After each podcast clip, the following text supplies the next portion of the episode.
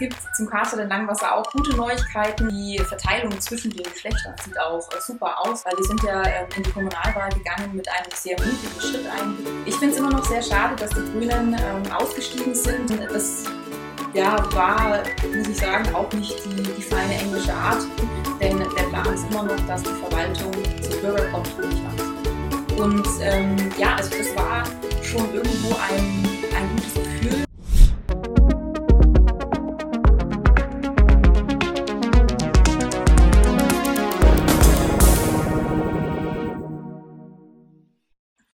Herzlich willkommen zur zweiten Folge JU Updates aus dem Stadtrat. Heute ist Daniela Eichelsdorfer zu Gast. Sie ist im März diesen Jahres mit äh, Daniel Frank in den Nürnberger Stadtrat eingezogen. Liebe Dani, schön, dass du Zeit gefunden hast. Es freut mich, dass es geklappt hat. Ich freue mich, hier zu sein.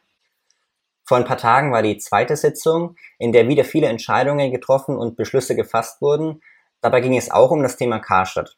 Nachdem unser Oberbürgermeister Markus König mit fünf weiteren Städten in Deutschland die Schließung eines Karstadt-Geschäfts verhindern konnte, ist die Erleichterung über den Verbleib am Lorenzer Platz natürlich groß. Viele Arbeitsplätze können so erhalten bleiben. Dennoch ist das Thema noch nicht gegessen. Auch der Karstadt in Nürnberg-Langwasser steht noch vor dem Aus. Wie sehen die Verhandlungen aus? Gibt es da schon Updates zum Verbleib im Frankencenter? Also, ähm, es gibt zum Karstadt in Langwasser auch gute Neuigkeiten, wie der Karstadt in der Innenstadt ähm, bleibt. Der Karstadt in Langwasser im Frankencenter bestehen, wird nicht geschlossen. Auch da können Arbeitsplätze erhalten werden. Ähm, ich selbst war dabei bei ähm, zwei Kundgebungen. Man hat richtig gemerkt, ähm, die Mitarbeiter und sämtliche Vertreter von Verdi zum Beispiel, aber auch ähm, von der CSU natürlich auch anderen Parteien, die kämpfen da richtig dafür, ähm, du hast es schon gesagt, Markus König hat sich reingehängt, Michael Fraß, unser Wirtschaftsreferent, hat sich reingehängt für den Erhalt der Karstadt-Filialen in Nürnberg und das hat jetzt auch im Nürnberger Süden geklappt. Es bleiben also beide Karstadt-Filialen offen, es bleibt so, wie es ist. Das Einzige, was sich äh, Stand jetzt ändert, ist ähm, die Passage zwischen der oberirdischen Fußgängerzone und der U-Bahn Lorenzkirche wird modernisiert, um eben mehr Kunden in den Karstadt zu locken, sage ich mal. Und ähm, die Performance, die ja ähm, wirklich gut war, also die beiden Filialen äh, rangieren immer so auf der, in den Top 11 der Karstadt-Filialen in Deutschland, um eben diese Performance so zu erhalten oder vielleicht zu steigern. Das liegt natürlich auch an uns, dass wir jetzt ähm, diese Kaufhäuser, die uns ja so am Herzen liegen, äh, unterstützen und da vor Ort kaufen. Bei der Sitzung wurde auch eine Nachfolge für Dr. Clemens Xell als ehemaligen Schul- und Sportreferenten gefunden. Dabei wurde Cornelia Trinkel mit großer Mehrheit gewählt. Du selbst arbeitest als Lehrerin. Kannst du uns etwas zu Cornelia Trinkel sagen und warum genau sie eine gute Wahl für diesen Posten ist? Ja, ich habe mich super gefreut, ähm, dass die Wahl auf äh, Cornelia Trinkel gefallen ist. Ähm, sie ist bisher stellvertretende Landrätin im Nürnberger Land gewesen ähm, und auch Lehrerin äh, an einem Gymnasium im äh, Nürnberger Umkreis sozusagen und ähm, ja, das sind schon zwei Gründe, warum sie super äh, auf diesen Posten passt, eben die Nachfolge von Clemens Xell anzutreten. Zum einen kennt sie ähm, den Schulbetrieb als Lehrerin ähm, sozusagen äh, in- und auswendig mittlerweile und sie hat auch ähm, als in ihrer Tätigkeit als äh, stellvertretende Landrätin eben auch Einblick schon bekommen in die Verwaltung, äh, so wie es eben läuft äh, in einer Stadt, in einer Gemeinde. Natürlich ist es Nürnberg nochmal ähm, ein, ein größerer Fisch sozusagen, aber sie wird das super machen und ähm, wird sich da auch, äh, ja, wird da ihre Erfahrungen einbringen können und ihr Wissen, das sie schon erlangt hat. Es geht ja nicht nur um den Schulbereich, sondern bei diesem ähm, Referenten geht es auch um den Sportbereich, aber da äh, wird sie sich äh, spätestens äh, jetzt nach ihrer Wahl reinfuchsen, ähm, bringt aber, denke ich, auch schon äh, viele Kenntnisse mit, die da wichtig sind. Ähm, ich freue mich auch, dass unser Team jetzt sozusagen komplett ist, also die Referentenbank ist besetzt und ähm, die Verteilung zwischen den Geschlechtern sieht auch äh, super aus. Deswegen ähm, war mir das persönlich auch wichtig, dass man sich dafür eine äh, weibliche Kandidatin entschieden hat, weil wir sind ja ähm, in die Kommunalwahl gegangen mit einem sehr mutigen Schritt eigentlich, die paritätische Liste aufzustellen. Und ähm, das finde ich jetzt gut, wenn wir das ähm, weitermachen und wenn Markus König da auch darauf achtet, dass es auch eben zum Beispiel bei den Referenten ähm, gleichmäßig verteilt ist. Bleiben wir noch beim Thema Personal. Die Grünen sind nach der Wahl bei ersten Gesprächen mit der CSU und der SPD ausgestiegen, weil sie trotz Übereinstimmung bei vielen Themen sich gegen eine Personalie gestellt haben. Dabei geht es um den Leiter des Direktorium für Bürgerservice, Digitales und Recht, Olaf Kuch. Er soll den Grünen zu restriktiv sein, schließlich beschäftigt sich dieser auch mit Fragen im Ausländerrecht. Wie siehst du diese Entscheidung der Grünen? Ich finde es immer noch sehr schade, dass die Grünen ähm, ausgestiegen sind wegen der Personalie Olaf Kuch. Ich hätte es eher verstanden, wenn man inhaltlich nicht zusammengekommen wäre, ähm, wenn man sich da äh, bei bestimmten Positionen äh, nicht hätte einigen können. Aber ähm, das an dieser einen Person festzumachen, finde ich nach wie vor ähm, schwer nachvollziehbar und auch, wie gesagt, sehr schade. Und es ist ja im, im Zuge dieser, dieser Diskussion um, um Olaf Kuch auch um äh, auch zu regelrechten Angriffen eigentlich auf die Person gekommen. Er selbst war nicht vor Ort, er konnte sich nicht ähm, verteidigen. Ähm, das ja, war, muss ich sagen, auch nicht die, die feine englische Art. Jetzt ist es aber so, wie es ist. Ähm, die Kooperation zwischen äh, CSU und SPD geht sozusagen weiter unter der Führung der CSU und Markus König jetzt neuerdings.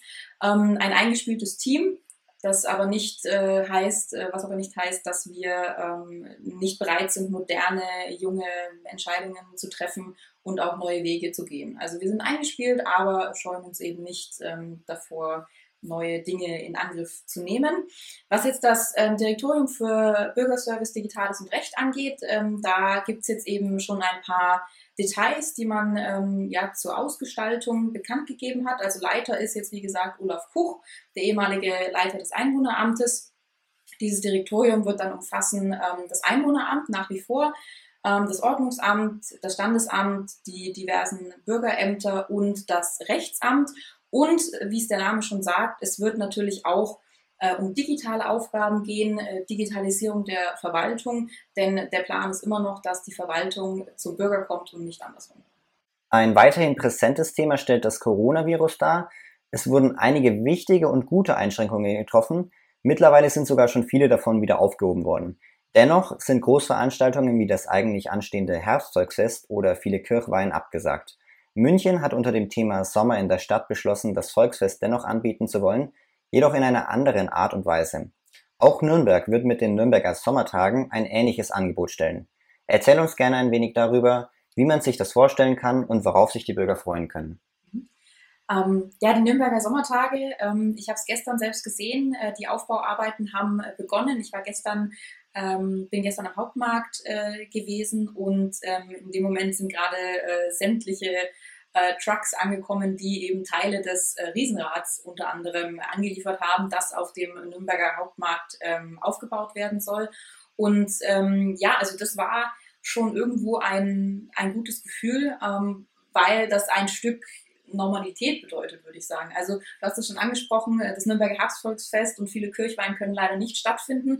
Es ist ja auch nach wie vor wichtig, dass man darauf achtet, eben keine ähm, Infektionsherde ähm, bereitzustellen oder, oder ähm, ja, passieren zu lassen, kann man sagen. Und ähm, jetzt mit diesem dezentralen Volksfest in Nürnberg bietet man eben die Möglichkeit für die vielen daheimgebliebenen, es fahren ja viele nicht in Urlaub, ähm, eine Möglichkeit, ihre Freizeit zu verbringen und das, und das Wetter zu genießen in der Nürnberger Innenstadt und auch anderswo. Auf der anderen Seite stellt man eben trotzdem sicher, dass man äh, große Menschenansammlungen trotzdem vermeidet, weil man eben äh, die verschiedenen Attraktionen auf das ganze Stadtgebiet ja fast ähm, verteilt, äh, mindestens auf die Innenstadt, aber es gibt auch zum Beispiel andere ähm, Standorte wie zum Beispiel der Aufsichtsplatz und äh, in Gostenhof wird es auch ähm, Attraktionen geben. Äh, was man schon genauer weiß, also ich habe es gerade schon angesprochen, auf dem Hauptmarkt wird ähm, zum Beispiel das Riesenrad stehen ähm, und auf der Insel Schütt, äh, auf der Insel Schütt, Entschuldigung, wird ähm, ja ein Gastrobereich äh, eingerichtet werden mit äh, vielen ähm, Futterständen sozusagen, Süßes und Herzhaftes.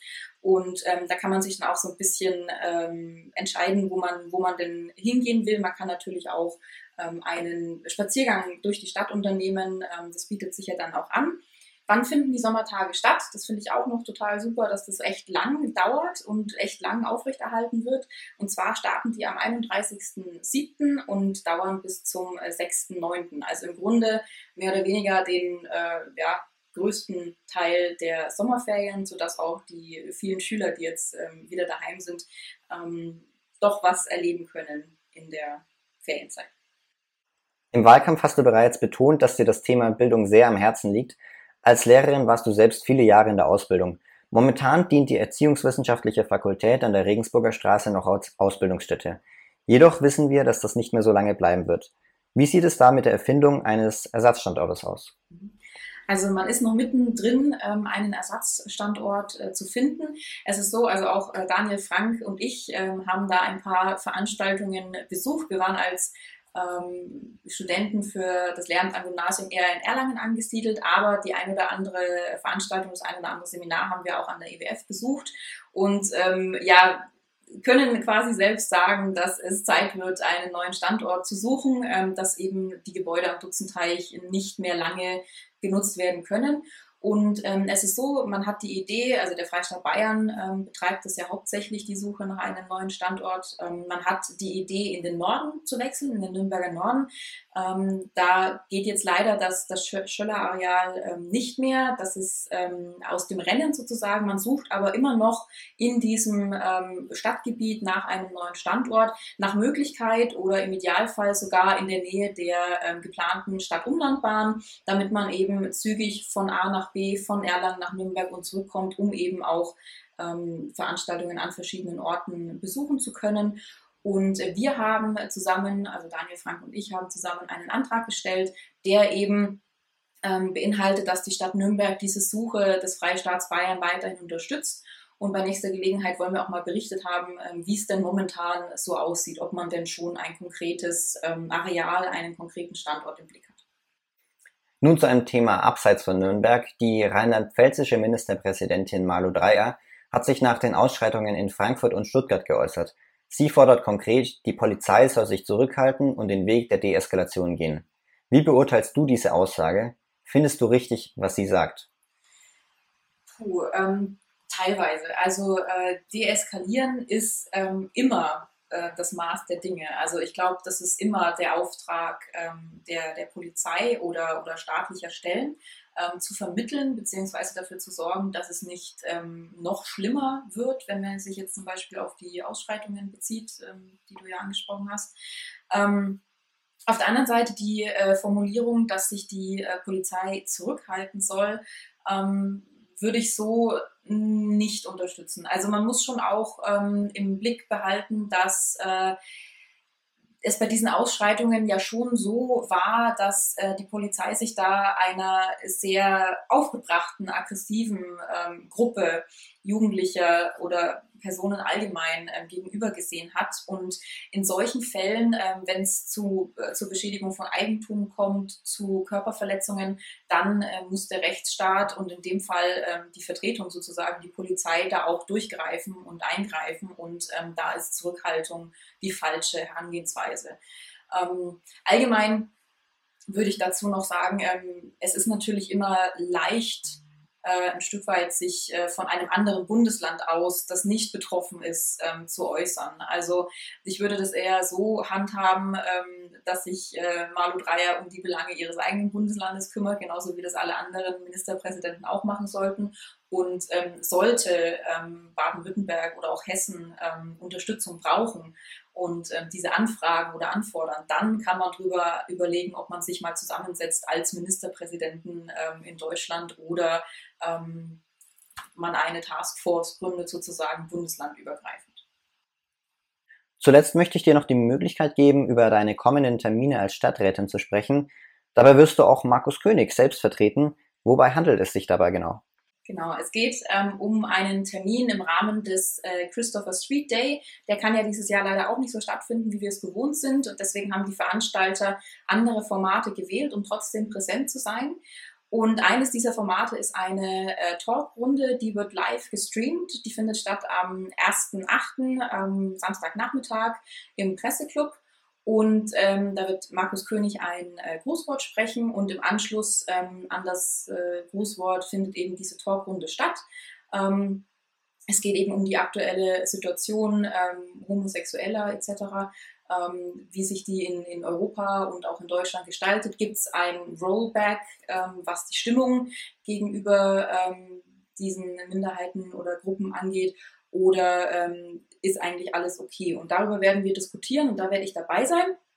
Das ist aber nicht der einzige Termin, ähm, den ich wahrnehmen werde oder den ich habe die nächste Woche. Es ist ja eigentlich schon Sommerpause, genau genommen. Ich bin schon äh, als Lehrerin zu, sozusagen in Sommerferien, aber ähm, ich habe, oder beziehungsweise die Fraktion hat ja vor kurzem auch die äh, Stadtteilbetreuer festgelegt und ähm, ja, bestimmt. Und äh, ich bin ja Stadtteilbetreuerin für Langwasser und habe da, ähm, wie viele andere Kollegen auch, eine ja, Vorstellungsmail, eine Art Vorstellungsmail geschickt und äh, werde da nächste Woche, diese Woche besser gesagt, ähm, ein paar Gespräche wahrnehmen, zum Beispiel mit äh, Sportvereinen vor Ort oder dem Gemeinschaftshaus in Langwasser am Frankencenter.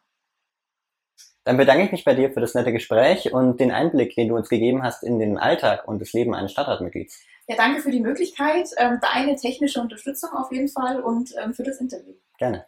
Vielen Dank euch fürs Einschalten. Wenn ihr jetzt noch Fragen habt an Daniela Eichelsdörfer oder Daniel Frank, unsere beiden Stadtratsmitglieder, dann äh, schickt uns einfach eine Nachricht, schreibt es in die Kommentare oder nutzt den Hashtag Updates aus dem Stadtrat. Über einen Daumen nach oben, ein Abo bei YouTube oder ein Gefällt mir bei Facebook würden wir uns natürlich freuen.